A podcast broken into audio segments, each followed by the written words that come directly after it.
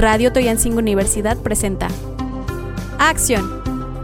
Este programa va a estar dedicado completamente a movimiento. El movimiento que tenemos que tener para motivarnos y para poder hacer cosas impresionantes. Tener una acción de emprendimiento, de innovación, de conocimiento. Una producción más de Radio Toyancingo Universidad.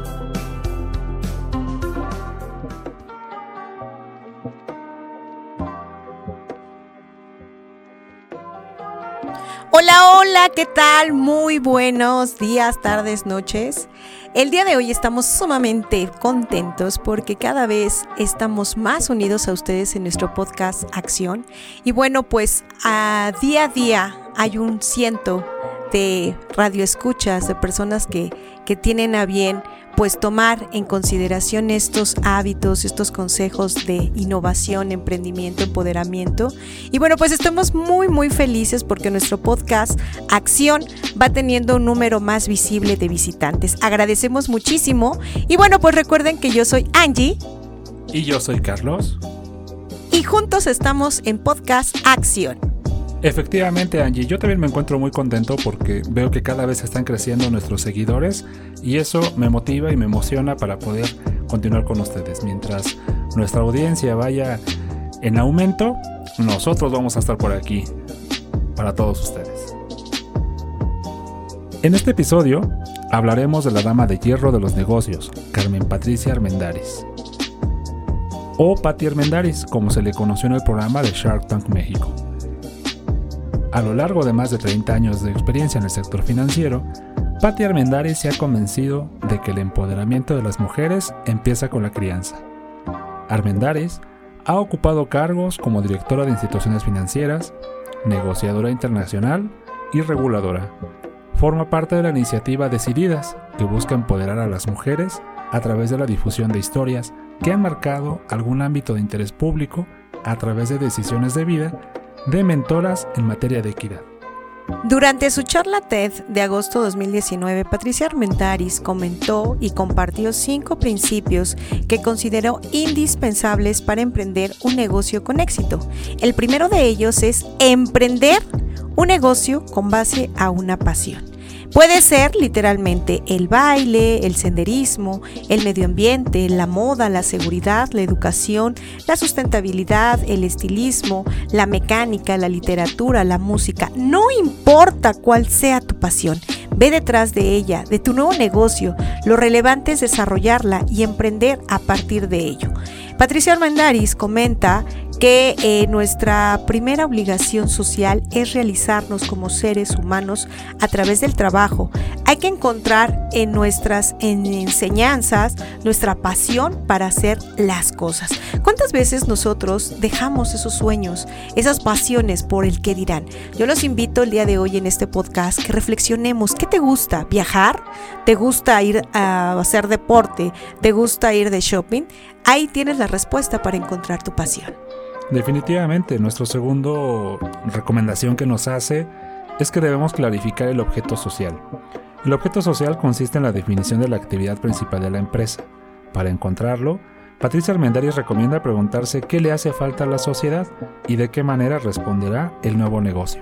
En efecto, como bien señalaba Sanji, el hecho de que tú entiendas tu pasión, que sepas qué es lo que te gusta hacer, lo puedes transformar en un negocio. Por ejemplo, hace poco Eduardo Ríos nos platicaba acerca de lo que a él le encanta hacer, que es el ciclismo de montaña y el senderismo. Hoy en día trabaja para una empresa que se dedica a hacer experiencias de ciclismo de montaña y de senderismo. La empresa se encuentra ubicada en la Hacienda de Lucero, por aquí muy cerca del municipio de Acatlán.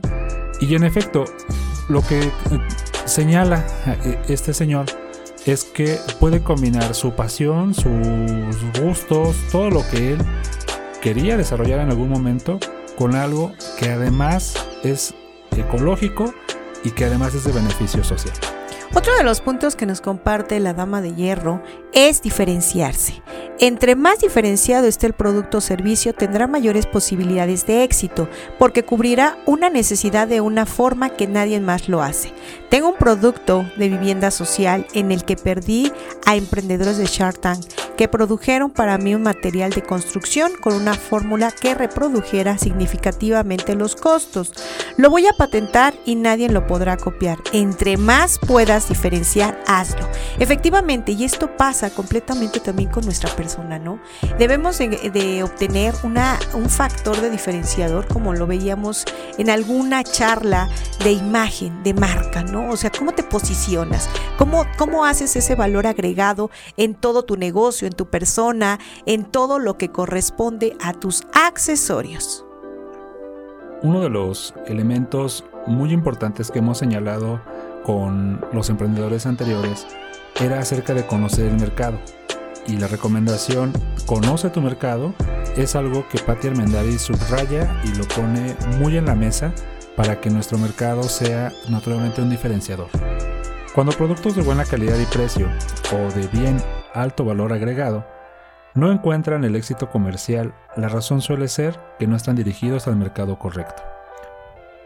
Una chava de Shark Tank produce fruta liofilizada, una técnica que mantiene la fruta en su sabor original, pero encontró que tenía un problema, porque ya tenía competencia no diferenciada. Varias empresas importaban berries de Chile a menor precio, explicó Patricia Armendáriz. Entonces, como estrategia, le recomendaron que se dirigiera al mercado infantil, donde esta fruta puede servir como snack. Además, que no comercializara su producto en grandes supermercados, sino que lo hiciera de manera directa a través de los colegios. Un producto es una hipótesis en la que tú piensas que el producto le va a servir a la gente para tal cosa, pero tu producto a veces te va a decir no es por ahí. Otro de los puntos que nos comparte Patty es comenzar sin grandes inversiones. Por más brillante que parezca una idea de negocios, lo más recomendable es iniciar probándola en los ciertos círculos cercanos entre las personas conocidas y después escalarla gradualmente. Eh, caso contrario a la creencia general, conseguir inversionistas no es siempre una necesidad durante el primer año del producto o servicio. Una vez que tu producto está aprobado, el dinero es un medio, tus ventas son la huella de tu éxito. Toma nota. Y pues ya cerrando este episodio, pues también nos da por ahí alguna recomendación respecto de la desventaja de buscar inversionista. Además, la consultora financiera recomienda eh, pensar en formas distintas de financiamiento. El capital realmente te constriñe, te pone un capitalista encima de ti que te exige y te vigila, porque invierte su dinero. Ella es muy fiel creyente de que nosotros podemos crecer o hacer exponencial nuestro negocio a través de un crédito. El crédito nos va a obligar a pues echarle más ganas, a presentar estados, de estados financieros más reales y más sólidos. Sin embargo, antes de que tú vayas a una institución de crédito y pidas dinero prestado, primero arrastra el lápiz, determina cuáles son tus ingresos, cuáles son tus egresos, cuál es el eh, pronóstico que puedes hacer a corto plazo, mediano plazo y solo entonces, cuando tú conozcas realmente tus números, entonces ahora sí, atrévete a pedir un, préstamo. ¿Por qué? Porque en efecto, como también señala la misma Patti Armendariz, si nosotros eh, queremos crecer de manera exponencial, pues no está de más pedir un poco de ayuda. Recuerda que estamos en tu podcast Acción y te esperamos todos los jueves a la una de la tarde.